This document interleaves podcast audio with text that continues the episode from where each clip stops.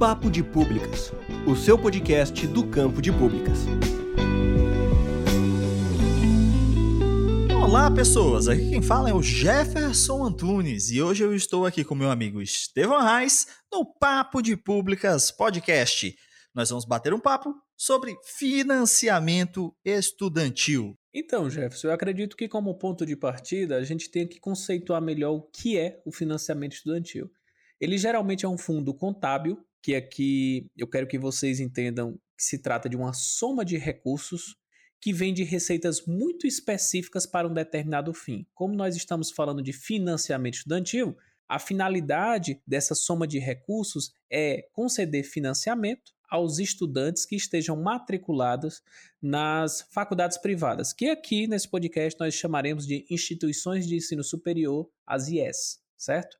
Esses empréstimos eles são geralmente estatais, porque há um elevado risco e muitas vezes o setor privado não quer tanto participar disso.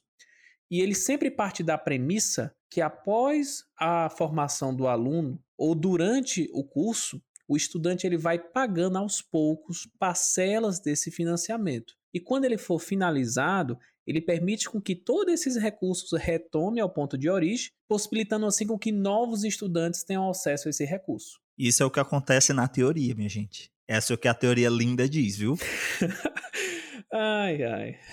E aí, Estevão, é, vamos lá. Primeiro, é, a gente já conceituou o negócio, já conceituou financiamento estudantil, né? Questão de fundo contábil, mas onde é que começa essa história? Onde é que a gente pode marcar para começar? Bem, Jefferson, a primeira experiência brasileira a nível federal, ela se dá com um programa chamado Crédito Educativo, que foi instituído ali em 1975 e que tinha como objetivo conceder empréstimos a estudantes para o pagamento de mensalidades bem como o custeio de despesas durante o desenvolvimento do curso de graduação. Né? Ele foi implementado em 76, é, primeiramente nas regiões Norte, Nordeste e Centro-Oeste, onde tinha uma, uma alta demanda por curso de ensino superior, mas uma pouca cobertura do ensino superior público. E em 77 ele já estava tendo cobertura nacional. Né? Esse programa ele possibilitou com que qualquer IES privada, ela fosse que fosse reconhecida ou autorizada, ela pudesse se inscrever nessa política.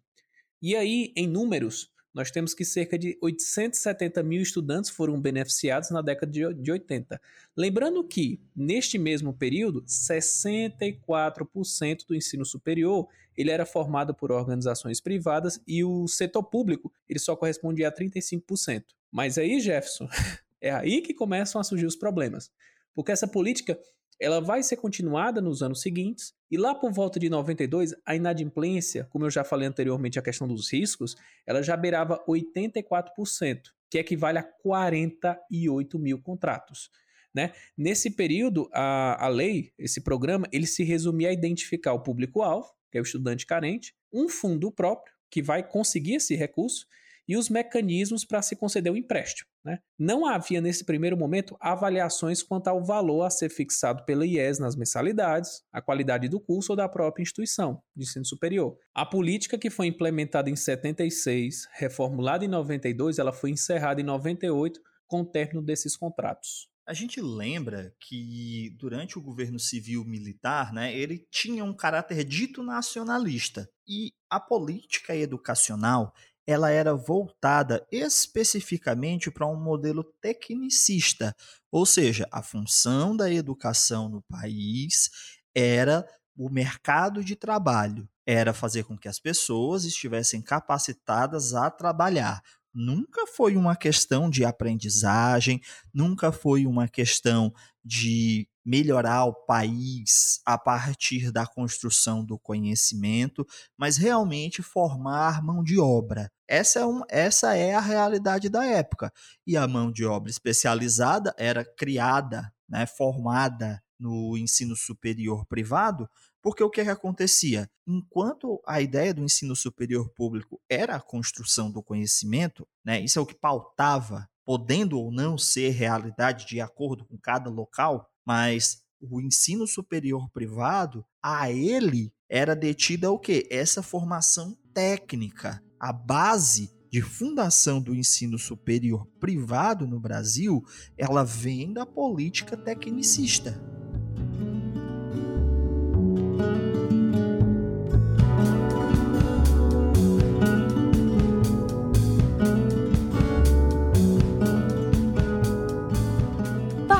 Públicas, o seu podcast do campo de públicas. Quer conhecer mais sobre o Papo de Públicas Podcast? Estamos em todas as redes sociais. É só procurar por Papo de Públicas Podcast ou nos enviar um e-mail para papodepublicaspodcast@gmail.com.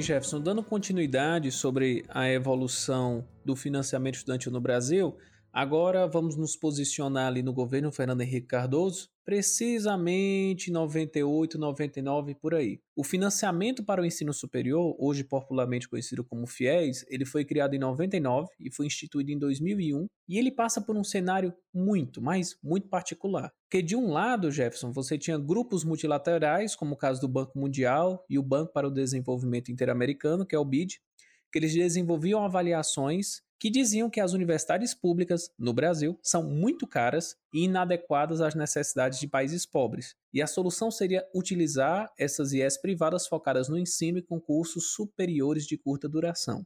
É, do outro lado, você tinha um setor privado de ensino superior que passava também por um momento muito particular, precisamente em 98. Haviam muito mais vagas do que candidatos. Para se ter uma ideia, naquele ano, a relação de candidato por vaga era 2 1.2. Em 2002 chegou a 1.6. Você tem praticamente uma vaga de ensino superior para um, um concorrente. Assim, não, não há. Você concorre com sua perna, se você não passar, sua perna passa. Perfeito, é isso.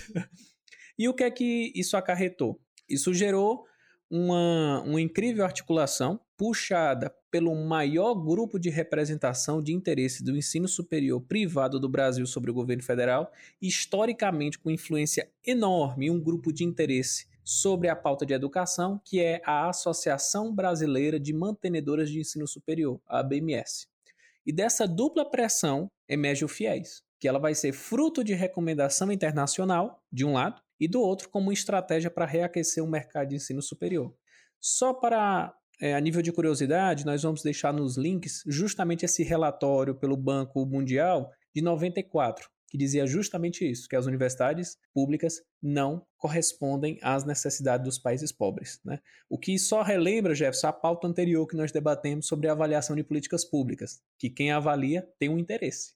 Exatamente. Bem, é, como os principais resultados dessas duas políticas, de um lado uma diretriz internacional e uma pressão de órgãos privados no país, em 2003 o sistema de educação superior brasileiro ele foi classificado como um dos mais privatizados do mundo, segundo informações do World Education Indications o que contribuiu bastante para a redução de investimento do Estado no ensino superior público, e, o que acarretou justamente uma agressiva política de estagnação universitária. E mesmo assim, nós tínhamos um dos piores indicadores de acesso a um, a um nível superior público. Para se ter uma ideia, o nível de acesso nosso era de apenas 12%. Na Argentina, 40%. Na Venezuela, 26%. No Chile, 20%. E na Bolívia, 20% também. Na Venezuela, Venezuela, Estevão? exato o nível de acesso ao ensino público na Venezuela era superior ao do Brasil. Era superior, não era mais que o dobro. É, perfeito. E aí, o ciclo do governo Fernando Henrique Cardoso, ele vai se encerrar com quatro grandes características. De um lado, elitista de restrito acesso, porque acabava que apenas as famílias mais ricas é, acabavam ocupando o ensino de maior qualidade, que acabava se limitando ao espaço público, principalmente o federal. O segundo ponto é que a educação vai ter um predomínio do setor privado. A terceira característica é que tanto o setor público e o privado atuam de forma complementar, apesar da disparidade dos dois setores. E, por fim, ele vai estar centralizado nas capitais, com pouquíssima capilaridade nas regiões interioranas. A gente tem que ver que a política educacional do Paulo Renato de Souza, ela era uma política de caráter liberal, mas que ela buscava fazer o quê? reformar o tecnicismo. Existiam, é claro, lá no PNE, teve muita luta no Plano Nacional de Educação para se inserir outros modelos pedagógicos. Mas a verdade é que o caráter neotecnicista, né, ele exacerba a política pública educacional brasileira. O que é neotecnicismo? A ideia agora não é só formar para o mercado de trabalho. A ideia vai além. O profissional formado, a profissional formada, tem que ser flexível, flexível às demandas do mercado. É nessa época, para você que é estudante de administração de empresas, que o chiavenato, né, que é o básico do básico do básico da administração de empresas, certo? Vai começar a tratar com o termo colaborador, colaboradora, e não mais empregado, empregada. Porque essa é uma mudança de visão neoliberal justamente para tentar cooptar os trabalhadores, as trabalhadoras e que reflete justamente a partir da política educacional neotecnicista, porque você agora tem que ser um profissional, uma profissional mais flexível para atender novas demandas de um mercado que muda a todo tempo. E por que, que esses cursos é, mais de é, que têm curta duração? Por quê? Porque justamente uma das grandes características do neotecnicismo é uma formação continuada através de cursos. Então você precisa saber o básico e se especializando à medida que você vai cumprindo sua carreira profissional. O papel da educação é formar trabalhadores e não pessoas para pensar. Isso continua, mas essas pessoas elas têm que ter o mínimo de pensamento crítico suficiente para que elas possam entender as demandas do mercado, se requalificar. Olha aí uma palavra que surge na época: requalificação do trabalhador, requalificação da trabalhadora, para que possam atender às demandas do mercado. Ou seja, é um, um, modelo educacional que transforma você em um produto numa prateleira de supermercado, onde o empregador, a empregadora, vai lá, hum, esse profissional está bem flexívelzinho, está bem gostosinho, vou, vou comprar esse daqui para mim. Hum, macio. Não. E só uma curiosidade, para quem diga que não, isso deve ser exagero, vocês falando do Banco Mundial, vocês estão em defesa do ensino superior público e tudo mais, eu quero só lembrar ao ouvinte que Paulo Renato Souza, que foi ministro da Educação, também era apenas o gerente de operações do Banco Interamericano de Desenvolvimento. Então não. nós tínhamos um, um, pressões multilaterais somadas com ex-técnicos desses mesmos órgãos multilaterais que se alinhavam àquele setor privado. Então, eu bato na mesma tecla da, da, dos episódios passados, principalmente sobre avaliação. Quem avalia tem um interesse. A avaliação de políticas públicas, antes de ser um instrumento apenas de processos e métodos, ela é um instrumento político, pessoal. Então, eu vou explicar, Estevão, isso. Eu vou explicar isso com a frase de um grande homem brasileiro. O que fazem com a educação no Brasil não é uma política, é um projeto. Leonel Brizola. Pronto, agora viramos. Diz que agora, Jefferson, você quebrou nossos pés aqui. Calma que a gente vai já bater no Lula. ah, então pronto, aí fica. Volta a ser central. Bom, mas dando continuidade, falando em Lula, Vamos agora discutir sobre o financiamento estudantil e algumas políticas de ensino superior no governo Lula. Como é que você denomina? Eu adoro a nomenclatura que o Jefferson desenvolveu para o governo Lula. Eu não, Estevão, eu não. Muita gente explica dessa forma, né? Porque o governo Lula, ele é um governo de conciliação. Ele não vem romper com a estrutura de classes. Ele vem conciliar as classes. Para você, estudante de administração pública, que quer saber um pouco mais sobre isso, leia a Carta aos Brasileiros que o Lula escreveu. Basicamente, ela quer dizer o quê? Olha, eu não vou lutar contra as elites, eu quero conciliar os pobres e as elites no meu governo. Eu quero que tenha um espaço para todo mundo, né? E se o Brizola tivesse vivo, é, ah, quer dizer, o Brizola estava vivo nessa época, tava. Tava. Pode, pode ter, teve um mini infarto quando ele ouviu isso, certeza. Ai, certeza. Então, seguindo agora a análise para o governo Lula, eh, o governo federal ele acabou sim aumentando os recursos para o ensino superior, passando de 40 bilhões entre 2000 e 2006 para 114 bilhões de 2007 até 2014. Bem, a primeira crítica que surgiu e da própria ala progressista de apoiadores é que, apesar do governo exaltar o caráter inclusivo da educação feito pelo, pelo partido, Jefferson, o que se verificou de fato foi uma aliança muito bem consagrada com o empresário do setor de educação. Vai ficar já já bem mais claro isso. É, que estes muitas vezes ganhavam muitos repasses de, de, de recursos públicos que outrora foram prometidos justamente para o setor público. Então, Jefferson, no governo do PT nós tivemos três grandes políticas federais na área de ensino superior: o REUNE, o FIES e o ProUni. Inicialmente, para contextualizar, nós temos o REUNE, que é Programa de Apoio a Planos de Reestruturação e Expansão das Universidades Federais. E com esse nome, que parece um gabinete da União Soviética, é, que foi criada em 2007, ela se constituiu em sendo a única política federal direcionada às instituições superiores públicas. Né? O principal foco aqui é expandir o número de vagas em universidades públicas. Ponto. Essa política ela foi responsável por realmente aumentar o número de universidades federais, que passaram de 45 em 2003 para 63 em 2014. Essa expansão ela também promoveu o processo de interiorização do ensino superior, passando de 114 municípios em 2003 para 237 até o final de 2011. Outra consequência, Jefferson, é o aumento da taxa de matrículas nos cursos de graduação e pós-graduação presencial, que entre 2003 e 2014 o valor saltou para 72,5. Mas, como nem tudo são flores, as principais críticas são as seguintes. Ocorre que essa expansão, Jefferson, ela não foi acompanhada pela ampliação de recursos orçamentários, na, na, mesma proporção, né? O que aprofundava sobremaneira a precarização das condições de trabalho e das estruturas físicas das universidades. Porque era o seguinte: você amplia o curso usando a capacidade ociosa, que é o período noturno, então eu vou abrir cursos e vagas naquela universidade à noite. Por quê? Porque a noite ali não iria funcionar mesmo. Então vamos ocupar esse horário, né? E além disso, a gente lembra que é, o modelo neotecnicista não acabou. Não, de modo E qual não, é não, a não. hora que o trabalhador, a trabalhadora tem para estudar? À noite. Exato. E aí você tem realmente um aumento de número de estudantes, mas não tem recurso suficiente. Inclusive era algo bem estranho dessa política, porque as faculdades, Jefferson, elas chegavam a competir pelo mesmo fundo. Inicialmente ela era do valor de 415 milhões, lembrando que por mais bonitinha que ela pareça, ela foi uma política extremamente de cima para baixo. Não houve participação nenhuma de estudante e foi algo bem faça-se cumpra-se. Quem quiser a política está aqui, o recurso é esse, façam exatamente isso.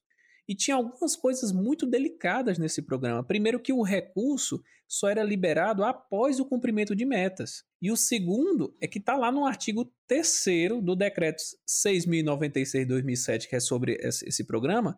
Abre aspas. O atendimento dos planos é condicionado à capacidade orçamentária e operacional do Ministério da Educação. Que é um jeito bem bonito de dizer o seguinte: quando o MEC tiver caixa, a gente vê se faz o repasse. Caso contrário, se virem aí, funciona com o que vocês têm. Daí era muito comum ouvir falar de cursos que, vamos lá, é, graças ao Reúne, eu crio um curso. Eles abrem, começam a se estabelecer laboratórios, só que eles estagnavam, porque eles não tinham mais recursos ou não vinha se recursos ao, ao mesmo tempo.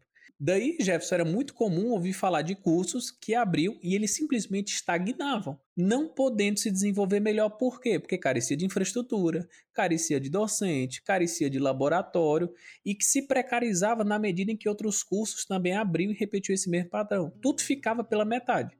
Era, eu acho que o correto da política era se chamar planos, é, era um semiplano de reestruturação.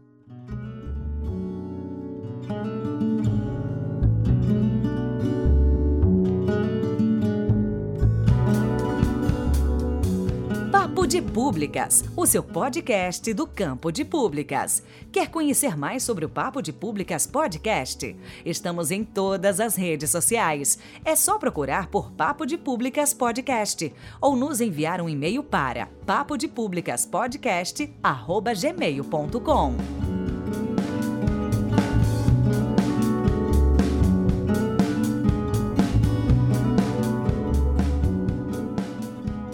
segunda política, Jefferson, é o Programa Universidade para Todos, que em resumo ela institucionalizou uma prática muito comum do setor privado, que era conceder bolsas. Né? Setor privado tem vaga sobrando, então ela pegava os melhores alunos ou criava um, um instrumento interno e colocava esses alunos com bolsa. Ok.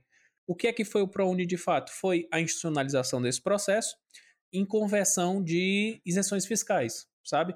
Então, o que é que eu tenho? Aquela faculdade X, ela vai ter uma isenção fiscal de valor Y e desse valor vai ser convertido em bolsa. Na minha opinião, o ProUni é a política ideal para a promoção de ensino superior no âmbito privado. Muito melhor do que o FIES, porque é um controle muito mais rígido desse limite. Mas como nós sabemos, houve toda aquela guerra de interesses no Congresso e a proposta inicial, Jefferson, ela foi aprovada, mas menos da metade do valor adequado de bolsas. Mas saiu, né? Até hoje ela está aí ocorrendo.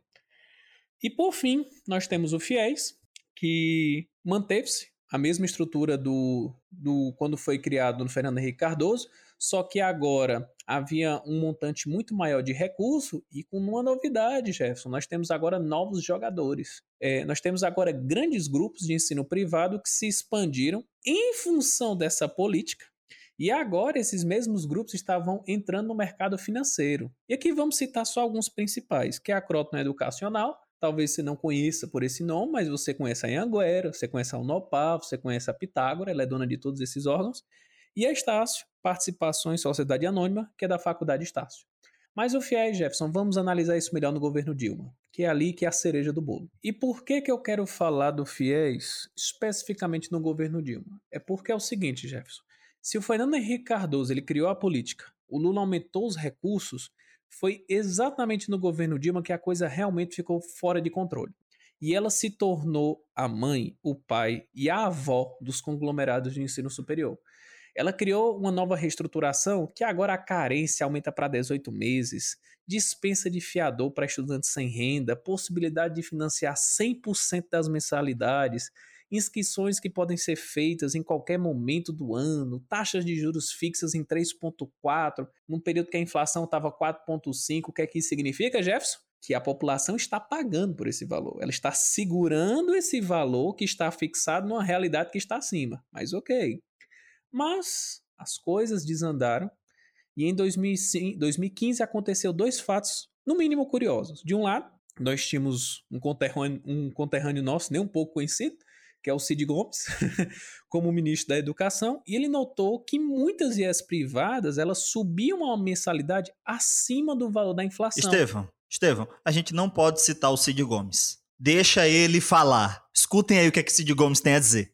O programa FIES foi um programa que evoluiu é, basicamente no mandato. Ele foi lançado no, no, último ano do governo do Lula e ele evoluiu é, geometricamente, né, uma progressão geométrica no governo, no governo da Dilma. Ele passou de 300 milhões de reais no governo do, do, do Lula, ou 70 milhões de reais no governo do Lula, para algo em torno de 14 bilhões de reais no último ano da, da Dilma. E, e, isso virou negócio para muita gente, né? Virou, começou -se a botar faculdades aí como quem bota o negócio sem cuidados com qualidade e, e, e, sem que o, o governo, o Ministério da Educação, tivesse o mínimo controle desse programa. Então, eu defendia já que houvesse um controle. E ali era certamente a grande margem, não pelo que já tinha de compromisso assumido, mas pelo que viria no futuro, de, de, de, fazer contenção de despesas do Ministério da Educação.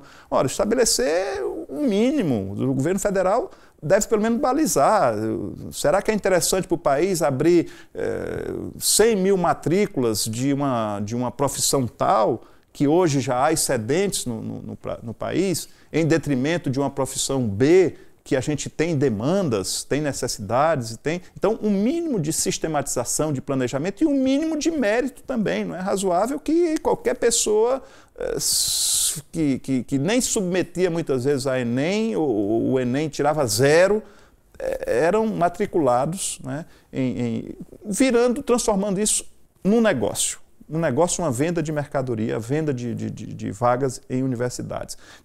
E aí, Jefferson, em 2015 aconteceu dois fatos interessantes. De um lado, nós tínhamos Cid Gomes, que atuava como ministro da Educação, e ele notou que muitas IES privadas subiam a mensalidade acima do valor da inflação. E aí começou uma briga, para não dizer uma guerra, que culminou pouco tempo depois em sua saída, porque os conglomerados não cederam à questão de reajuste, né? Porque a proposta dele era o seguinte: como é que a inflação está em 10,25 e as faculdades estão reajustando, em alguns casos, trimestralmente, semestralmente, 12%, 13%? Não faz sentido esse tipo de coisa. E ele queria simplesmente controlar e falar o seguinte: não, a partir de agora, eu só vou conceder esse, dar continuidade ao FIES se for abaixo desse valor. Não faz sentido. E aí houve todos aqueles grupos de pressão que conseguiram vencer ele nessa, nesse mini conflito, né? E é curioso, segundo fato curioso, a própria Dilma Jefferson ela falou que foi um erro deixar o controle com as faculdades privadas. Abre aspas na fala, na fala da Dilma. Querem uma confissão? Vou dizer onde, fiéis, tivemos um erro. O governo cometeu um erro no fiéis passou para o setor privado o controle dos cursos. Não fazemos isso com o ProUni, não fazemos isso com o Enem, não fazemos com ninguém. Isso não é culpa do setor privado, fomos nós que fizemos isso. Em vez de controlar as matrículas, quem controlava era o setor privado. Fecha aspas. Basicamente, aí a Dilma assumindo que deixou a carne com o cachorro. Na mídia, Jefferson, esse momento foi chamado pelo jornal Estadão de farra do fiéis, porque os gastos na política aumentaram de 1,1 bilhão em 2010 para 13,7 bilhões em 2014, onde grupos empresariais recebiam praticamente o dobro do valor que era investido em setores militares de infraestrutura no país. E aí, Jefferson, o jornal descobriu alguns elementos no mínimo interessantes. Primeiro que o número de estudantes que procuraram fiéis subiu para 448%, saltando assim de 150 mil em 2010 para 827 mil em 2013. Mas a rede privada ela só aumentou 13%, evoluindo de 3,9 milhões para 4,4 milhões de vagas. E foi aí que descobriram que as redes privadas sugeriam que os alunos que já eram matriculados, com condições ou não, ou seja, é, é um público que nem dentro do público-alvo da política está inserido, é, elas adentrassem ao fiéis. E era um negócio tão vulgarizado que tinha sorteio e distribuição de computador para quem indicasse alguém para o fiéis. E no Senado tiveram discussões que apontaram que é, é, haviam casos também de captação de aluno em ponto de ônibus, Jefferson, né?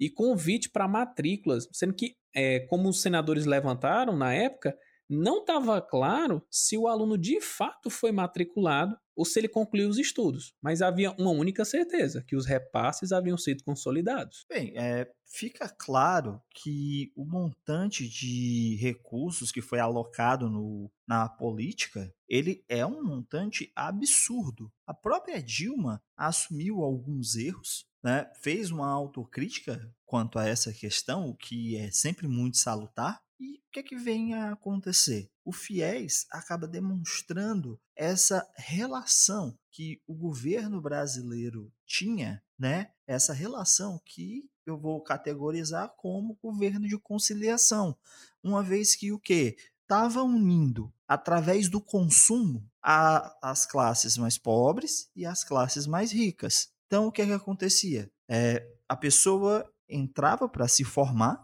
para se tornar um profissional, uma vez que a diretriz que é elencada lá na ditadura militar, de que o papel da instituição de ensino superior privada era formar profissionais para o mercado de trabalho, não mudou. Se busca com isso empregabilidade. Então há uma continuidade, não é claro, da política do governo militar, do tecnicismo, mas uma continuidade desse neotecnicismo. São, existe uma ampliação de cursos, existe uma demanda.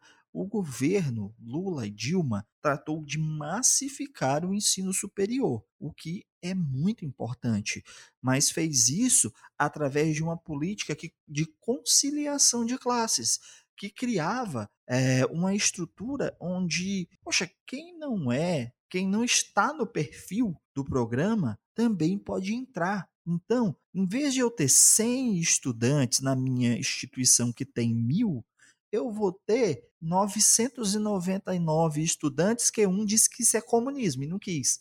E o que é que acontece? Simplesmente é, acaba o risco. Né? Acaba o risco do mercado. Puxa, é o melhor negócio que você pode fazer. É abrir uma instituição privada de ensino superior, é conseguir essa concessão para ter essa instituição, uma vez que não há risco. Se o governo simplesmente diz: olha, abre aí, bota as vagas que eu garanto a grana, eu vou abrir. Nenhum empresário em sã consciência vai dizer, não, não quero. E outra coisa, Jefferson, o próprio jornal, nessa edição da Farra do Fiéis, ele cita uma nomenclatura perfeita, que criou, o, o governo acabou criando um famoso capitalismo sem risco. Porque, vejamos, como você falou, eu monto uma faculdade. O recurso vai vir de onde? Estatal. Quem vai ficar endividado? O estudante, o Estado, vulgo contribuinte. Então significa assim que as responsabilidades do setor privado são completamente passivas aqui. Ela você quer tem... coisa mais conciliação de classe do que isso? Olha, empresário bonzinho que está interessado no desenvolvimento do país, não se preocupe, abra sua instituição de ensino superior que eu vou garantir a grana. Se o estudante não pagar, eu pago. Bom, aí quebra firma, né, velho?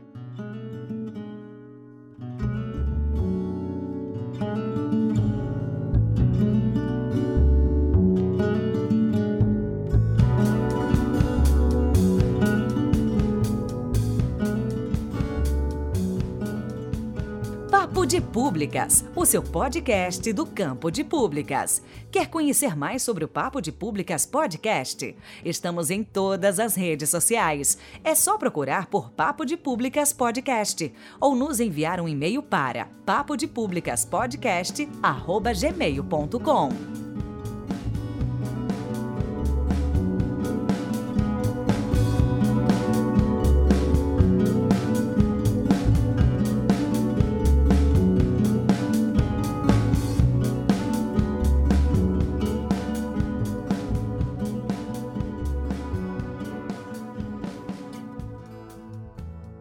Passando agora para o próximo governo, é, Jefferson, estamos agora no governo de Michel Temer, e em 2017, Henrique Meirelles, que era um ministro da Economia, ele realizou um diagnóstico na política do FIES. E as conclusões são as seguintes: primeiro, que a política se tornou insustentável, fruto de 50% de inadimplência e a necessidade de um subsídio estatal de 77 bilhões. E no melhor cenário possível, a quitação de todos esses financiamentos se dará em 2044. O relatório ele apontava os seguintes problemas. primeiro deles, havia uma pouca clareza para o estudante que o FIES não é uma bolsa, mas um financiamento. E não é um financiamento a fundo perdido. Esse dinheiro tinha que voltar. O segundo ponto é que havia uma concentração excessiva de recursos apenas no governo federal. Não havia bancos privados que poderiam fazer esse tipo de financiamento. Outro ponto, Jefferson, é a ausência de um planejamento fiscal de médio e longo prazo com maior controle de vagas e não uma abertura total. Então seria algo mais ou menos assim: o governo se planeja para que num determinado ano ele abra 600 vagas, mil vagas e pronto. Em cima daquele montante, ele vai traçando seu planejamento, havendo casos onde no ano é, sucessor pode acabar acontecendo o número de vagas ser maior ou menor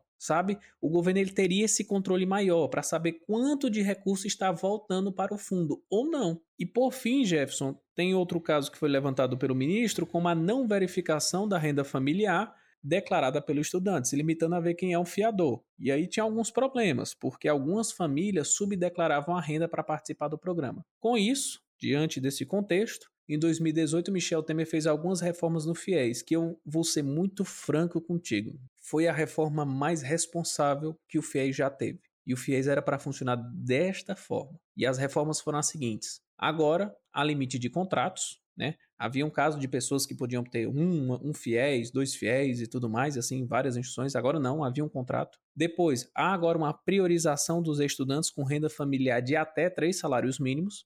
Bancos comerciais podem sim se credenciar para operacionalizar os empréstimos do FIES, não sendo mais exclusivo uma competência do governo federal.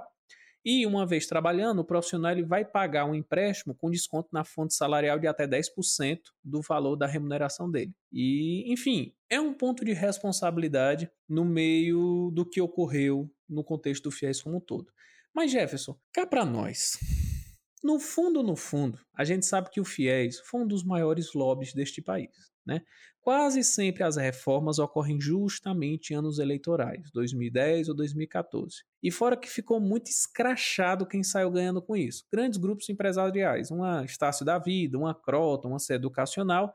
E aqui eu quero deixar algo muito claro para o ouvinte. O problema não é e nem nunca vai ser ter lucro. Ter lucro é ótimo, é sinal de confiança do investidor. O problema que ocorre é que a qualidade dessas, dessas instituições de ensino superior são muito pífias, pessoal. E num país onde tradicionalmente o ensino superior privado ele é de baixo custo e massificado, né? Para se ter uma ideia exatamente do que, é que a gente está falando, a última avaliação realizada em 2018 pelo MEC, ele apontou que das 278 organizações que detiveram nota insuficiente, 269, Jefferson, eram privadas. E apesar de tudo, temos instituições de ensino superior de particularidades, sim.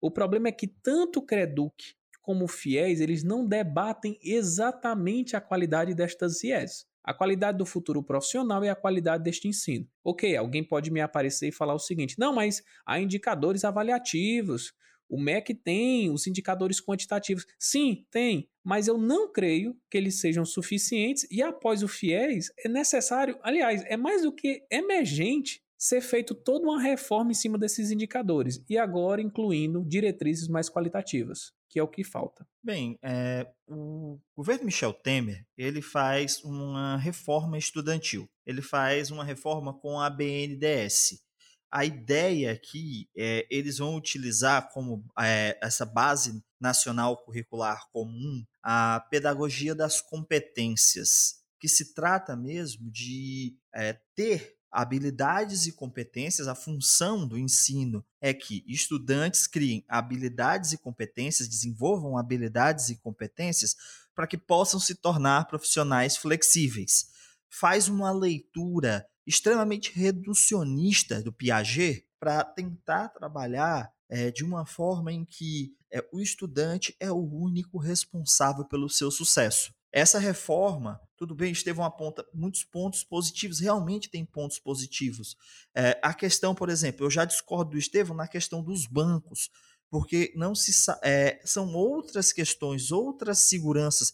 Quando você inclui uma instituição privada nesse financiamento, o que, é que acontece? A taxa de juros é idêntica, as garantias que o banco dá são idênticas, o banco não vai se colocar no negócio que ele vai perder. O banco vai tomar sua casa. O banco vai tomar seu carro. O comunismo não vai tomar seu carro, não vai tomar sua casa, mas o banco vai.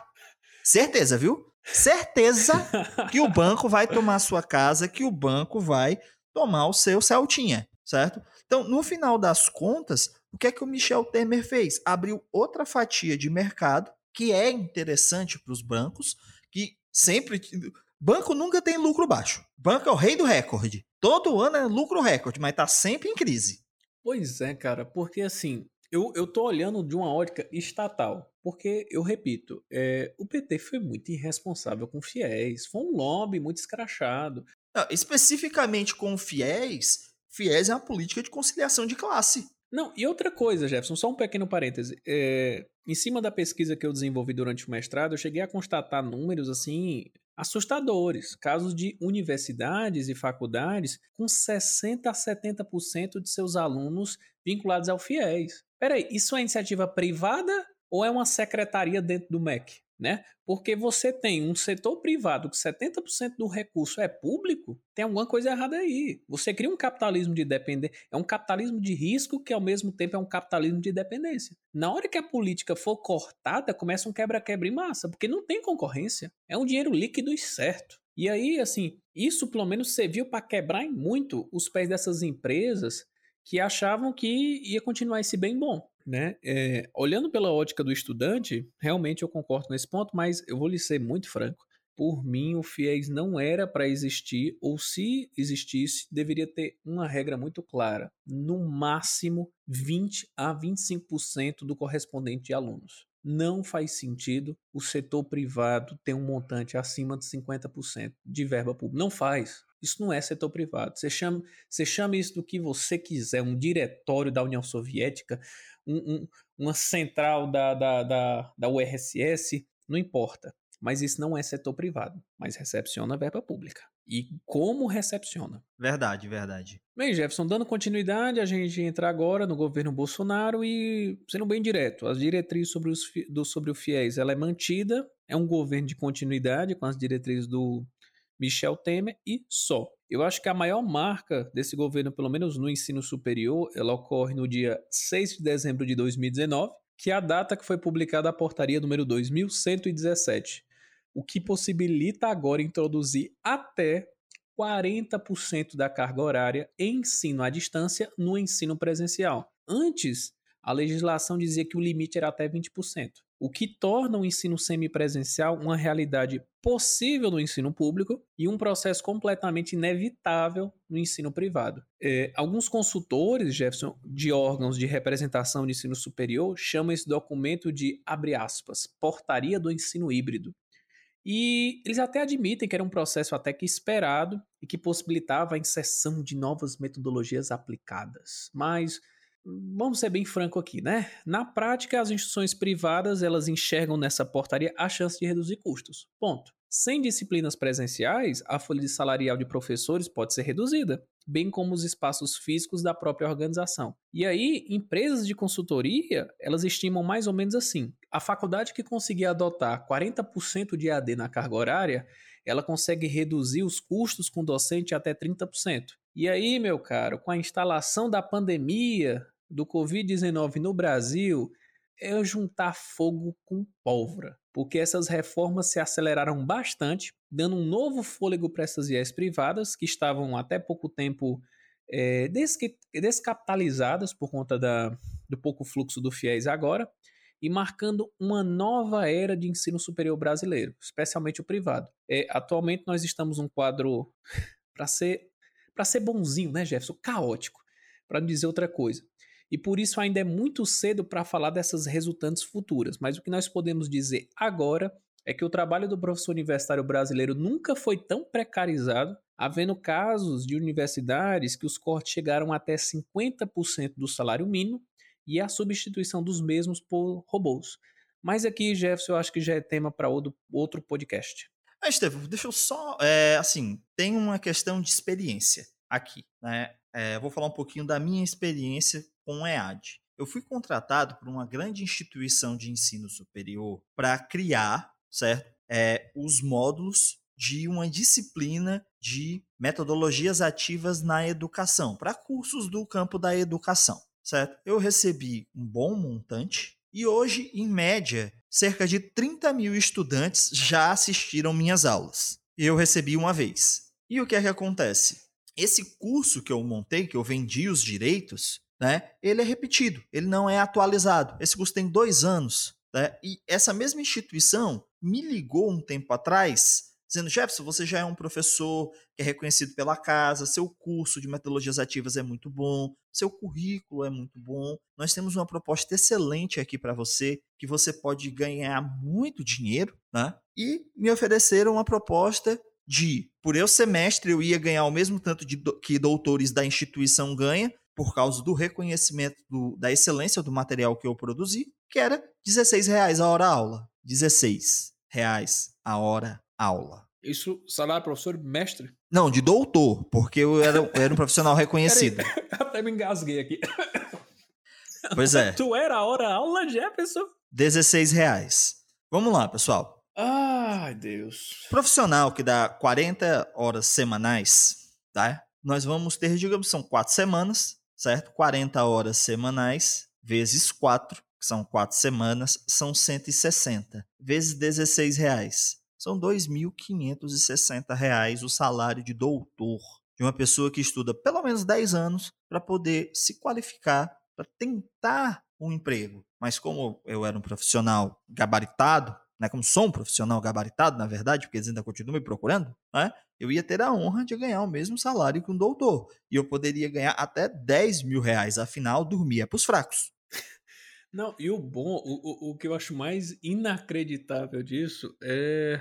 Cara, 16 reais a aula. Não, não é um trabalho, é um bico. Como é que você vai desenvolver uma graduação, um mestrado, um doutorado focado em pesquisa, focado em ensino, focado em extensão, se a própria instituição, porque assim, Vamos olhar para as grandes instituições é, hoje de ensino superior, fundações e tudo mais. Quem puxa a universidade são os professores. Essa galera que puxa atividade de extensão, essa galera que puxa atividade de pesquisa, que dá luz à instituição e tudo mais. É eles quem tem que ser a ponta de investimento máximo em cima daquilo e você vê um nível de precarização que a personagem mais importante de, de, do ensino superior, que é o professor, se tornando. É ele está trabalhando por bico. Um cara desse não tem como se dedicar exclusivamente a essa coisa. E não me venha dizer que esta é a lei do mercado, demanda e oferta.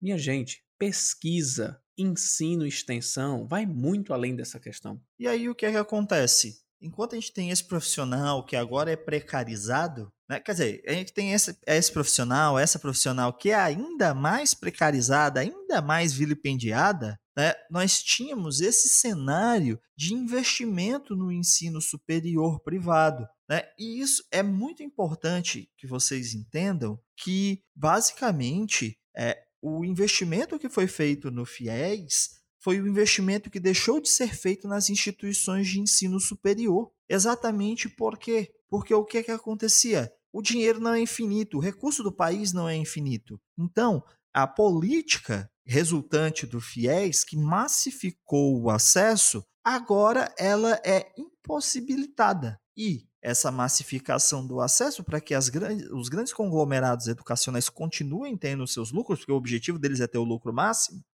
vão buscar esse lucro máximo onde? Na precarização do trabalho. Como eu disse a vocês, eu criei um módulo que já tem mais de 30 mil alunos que assistiram esse módulo. E simplesmente o que é que veio a acontecer? Quantos profissionais não deixaram de ser pagos? Esse módulo nem sequer está atualizado, está completamente desatualizado. As instituições não ligam. Ela quer um material bom, isso é verdade, o material tem que ter muita qualidade técnica, mas pouco conteúdo. Se a gente for pegar, por exemplo, é, o resultante disso é que, poxa, se as instituições de ensino superior privadas brasileiras receberam tantos recursos, né, é, isso deve refletir na pesquisa, né? Eu tenho um dado aqui para vocês. Eu estou aqui com a página da Web of Science aberta nesse minuto. O Brasil tem um milhão, pouco mais de um milhão e 78 mil pesquisas. Universidade de São Paulo, Universidade de Campinas, Estadual Paulista, Federal do Rio de Janeiro, Federal do Rio Grande do Sul, Federal de Minas Gerais,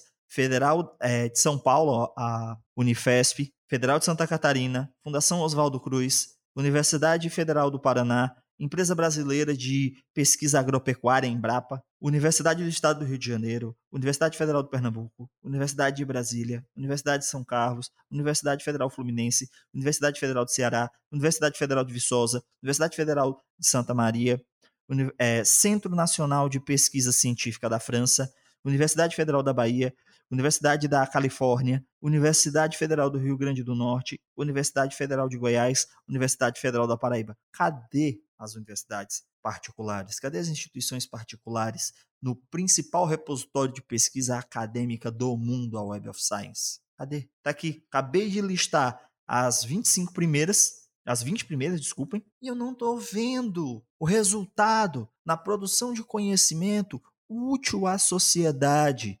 A função é servir a uma ideia educacional neotecnicista, formar para o mercado de trabalho. E aí o que é que acontece? Desse tanto de gente formada com ensino superior e na atual conjuntura, desde o governo Temer, na verdade, que a gente vem tendo um decréscimo da empregabilidade do brasileiro, não por o brasileiro não ter formação, não por o brasileiro não ter qualidade, mas sim porque não existem empregos. Porque existe uma série de sucessivas crises econômicas após o golpe que a presidenta Dilma Rousseff tomou, é, a verdade é essa, que tornaram a política, destruíram a política de conciliação de classes e retornaram a política para as elites. E isso se expressa muito bem na educação brasileira e na política do FIES. Jefferson, só para contextualizar aqui, tanto eh, o único comparativo que nós podemos realizar, que seria a política do Reúne, que foi até 2012, né? 2007 até 2012, cinco anos. E do outro lado a FIES, que é o FIES que até hoje se mantém, só para se ter uma ideia. Até 2012, o governo destinou, em cinco anos, né? até, até, então não foi esse valor de uma vez, 3,5 bilhões para o ensino superior público, ok?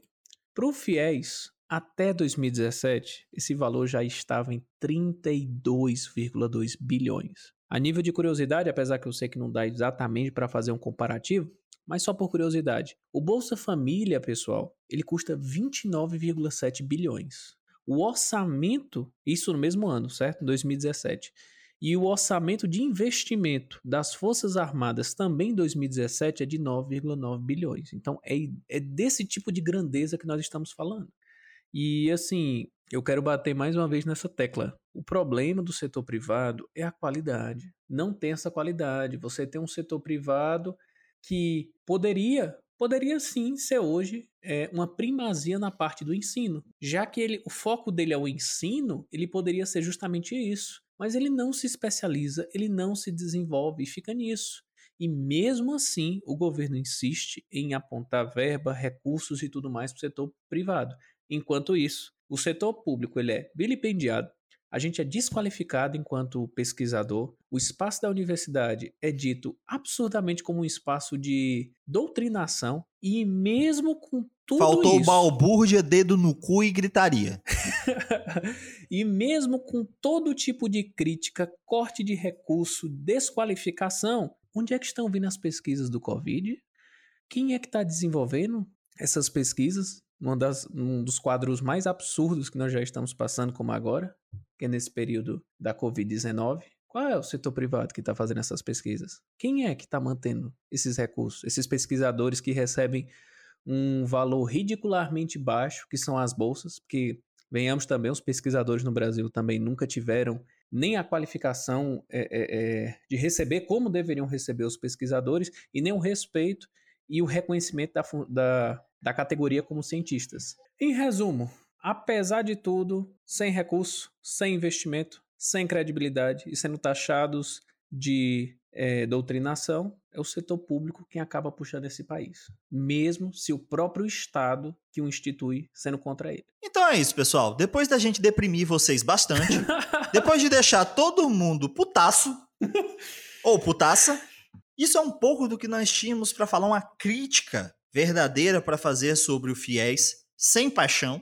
a política é necessária? Sim, mas os, dos moldes que foram implementados desde 1964, que é o período da ditadura militar, desde 1975, quando ela foi pensada, até 2020, essa política não responde aos problemas públicos que ela vem trazer. São 50 anos aí, mais de 50 anos que nós não temos uma política de financiamento estudantil adequada, pensada realmente para um público que carece dessa necessidade. Nós temos sim políticas que são pensadas para um público que não carece, que são os empresários. Então, é, fica aqui o meu agravo, uma vez que, com ódio no coração e amargor na boca.